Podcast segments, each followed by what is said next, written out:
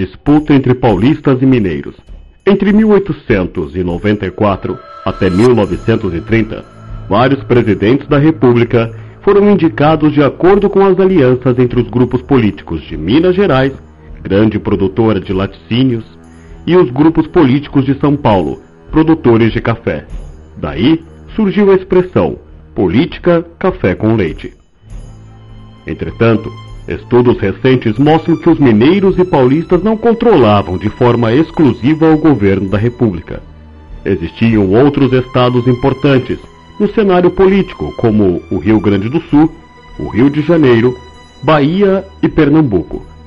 Ao lado dos paulistas e mineiros, os grupos políticos desses estados participavam intensamente das eleições presidenciais. Além disso, nem sempre paulistas e mineiros concordavam quanto à sucessão presidencial. O tenentismo foi um movimento liderado por oficiais militares, principalmente tenentes, que pretendiam reformar a República pela luta armada.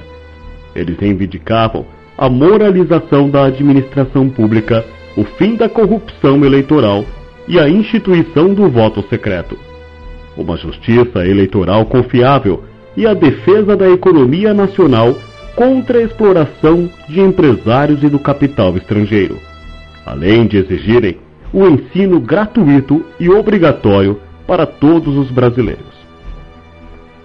As propostas tenentistas tinham a simpatia da classe média urbana e alguns industriais, e poucos produtores rurais também viam com simpatia as propostas tenentistas. A primeira revolta tenentista ocorreu no Rio de Janeiro em 1922. Envolveu cerca de 300 militares e foi chamada de Revolta do Forte de Copacabana. Os homens que serviam no forte tentaram impedir a posse do presidente Arthur Bernardes, presidente eleito da República naquele momento. Mas tropas fiéis ao governo cercaram os rebeldes e a maioria se rendeu. Apenas 17 tenentes e um civil resistiram, saindo às ruas para combater as tropas. Desses 18, sobreviveram apenas os tenentes Eduardo Gomes e Siqueira Campos. O episódio ficou conhecido como os 18 do Forte.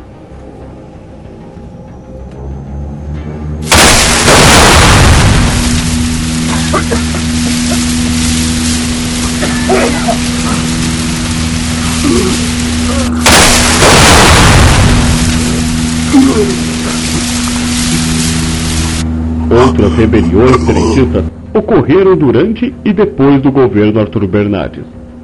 Numa delas, conhecida como Revolução de 1924, os tenentistas liderados pelo general Isidoro Dias Lopes ocuparam a capital paulista durante 23 dias. Em decorrência dos combates, mais de 500 pessoas morreram e milhares fugiram da cidade bombardeada. Diante da ofensiva do governo, as tropas tenentistas saíram da capital e aderiram ao grupo liderado por Miguel Costa. As tropas seguiram em direção ao sul do país, ao encontro de outra coluna tenentista, liderada pelo capitão Luiz Carlos Prestes. As duas forças uniram-se e iniciaram uma longa marcha pelo país, buscando o apoio da população. Surgia assim a chamada Coluna Prestes. O objetivo desta coluna era tentar unir os trabalhadores do campo contra as oligarquias que dominavam o governo. Em 1924 e 1926, os membros da coluna percorreram mais de 24 mil quilômetros, atravessando 12 estados brasileiros e escapando da perseguição governamental. Exaustos e sem apoio popular, refugiaram-se na Bolívia e desfizeram as tropas em 1926. A coluna Prestes não provocou revoltas capazes de ameaçar o governo. No entanto, ela nunca foi vencida em combate. Mulheres na República Com a República veio a expectativa de que o voto feminino fosse permitido, mas isso demorou para acontecer. Em 1920, Berta Lutz fundou a Liga pela Emancipação Intelectual da Mulher, para lutar pela igualdade de salários e pelo direito das mulheres ao voto.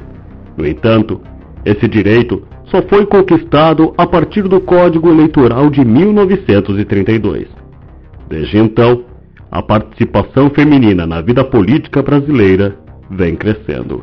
Atualmente, as mulheres têm ocupado vários cargos eletivos, na presidência, nas prefeituras, nos governos estaduais e no Congresso Nacional. Também se ampliou a presença delas no Poder Judiciário. Além disso, houve mudanças significativas no mundo do trabalho. Em 1973, apenas 31% da população economicamente ativa era do sexo feminino. Já no último censo de 2009, as mulheres eram 43,9% do total. No entanto, um problema ainda precisa ser resolvido. Os salários das mulheres são, em média, menores que os dos homens, mesmo quando exercem a mesma função.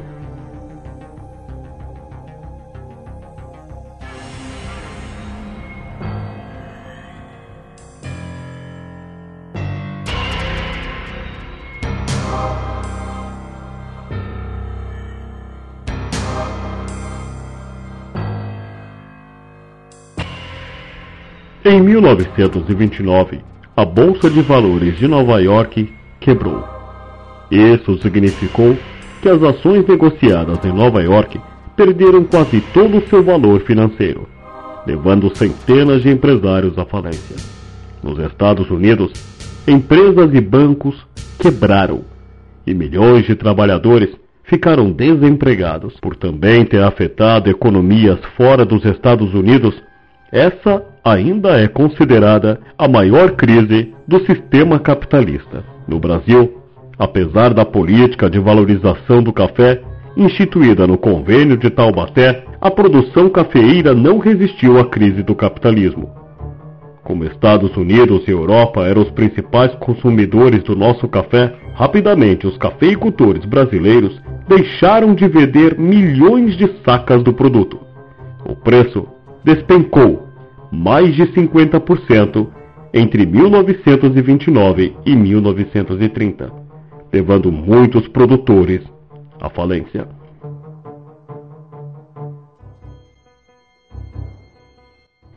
A crise afetou desde pequenos lavradores até grandes banqueiros e industriais, passando pelos trabalhadores que perderam seu emprego, única fonte de renda.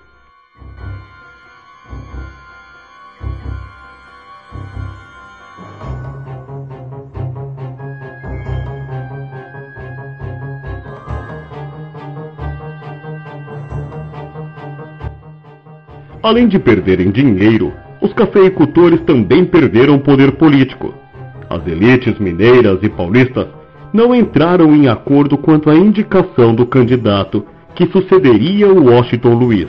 O mandato de Washington Luiz estava para terminar em 1930. Contudo, os paulistas apresentaram o também paulista Júlio Prestes como sucessor pelo Partido Republicano Paulista. Minas considerava isso uma traição.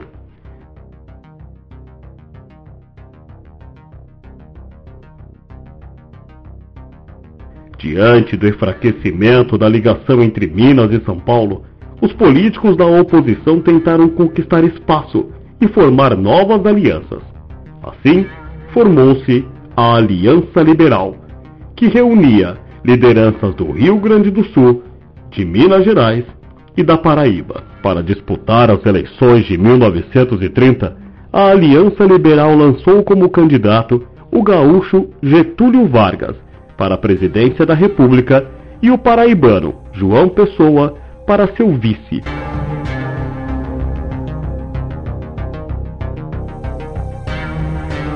O programa da Aliança Liberal incluía voto secreto, leis trabalhistas e incentivo às indústrias.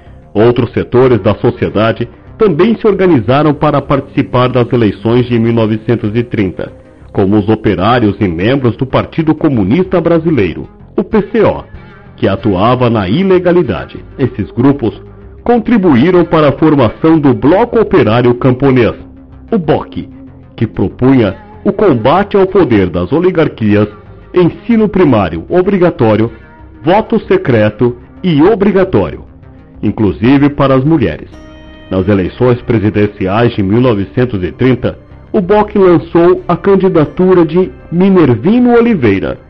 Minervino foi o primeiro operário negro a se candidatar à presidência da República.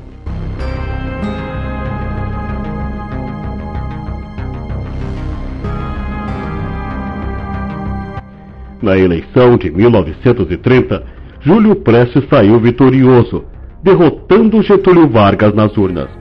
Mas os líderes da Aliança Liberal não aceitaram o resultado. Alegavam fraude nas eleições. A tensão aumentou quando João Pessoa, candidato da Aliança Liberal à vice-presidência, foi assassinado por um desafeto pessoal na capital paraibana. Foi então que os opositores se uniram para impedir a posse de Júlio Prestes.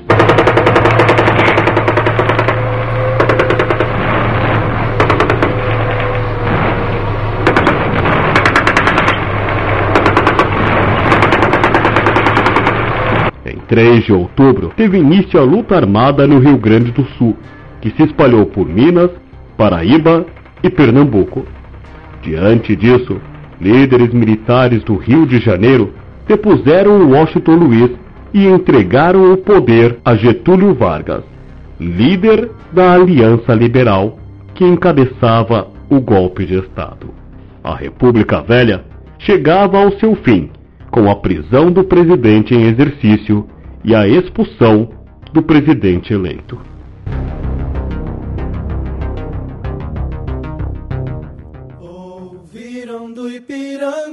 As margens plácidas de um povo heróico brado retumante e o sol da liberdade em raios fugidos brilhou no céu da pátria nesse instante. Se o penhor, desta igualdade conseguimos conquistar com um braço forte em teu seio. Muito bem, povo de Troia. Eu espero que as anotações tenham esclarecido algumas coisas para vocês. Não se esqueçam de seguir com o portfólio, que é um outro vetor dos nossos estudos. Até a próxima audioaula.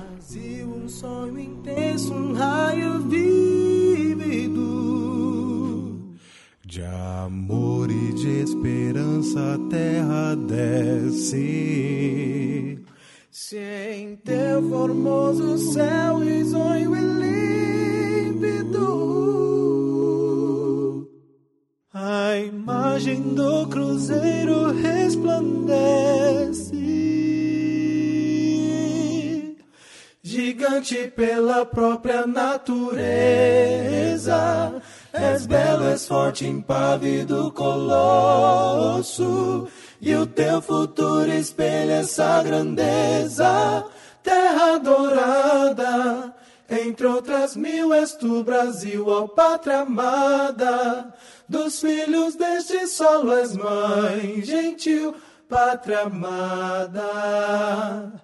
Brasil.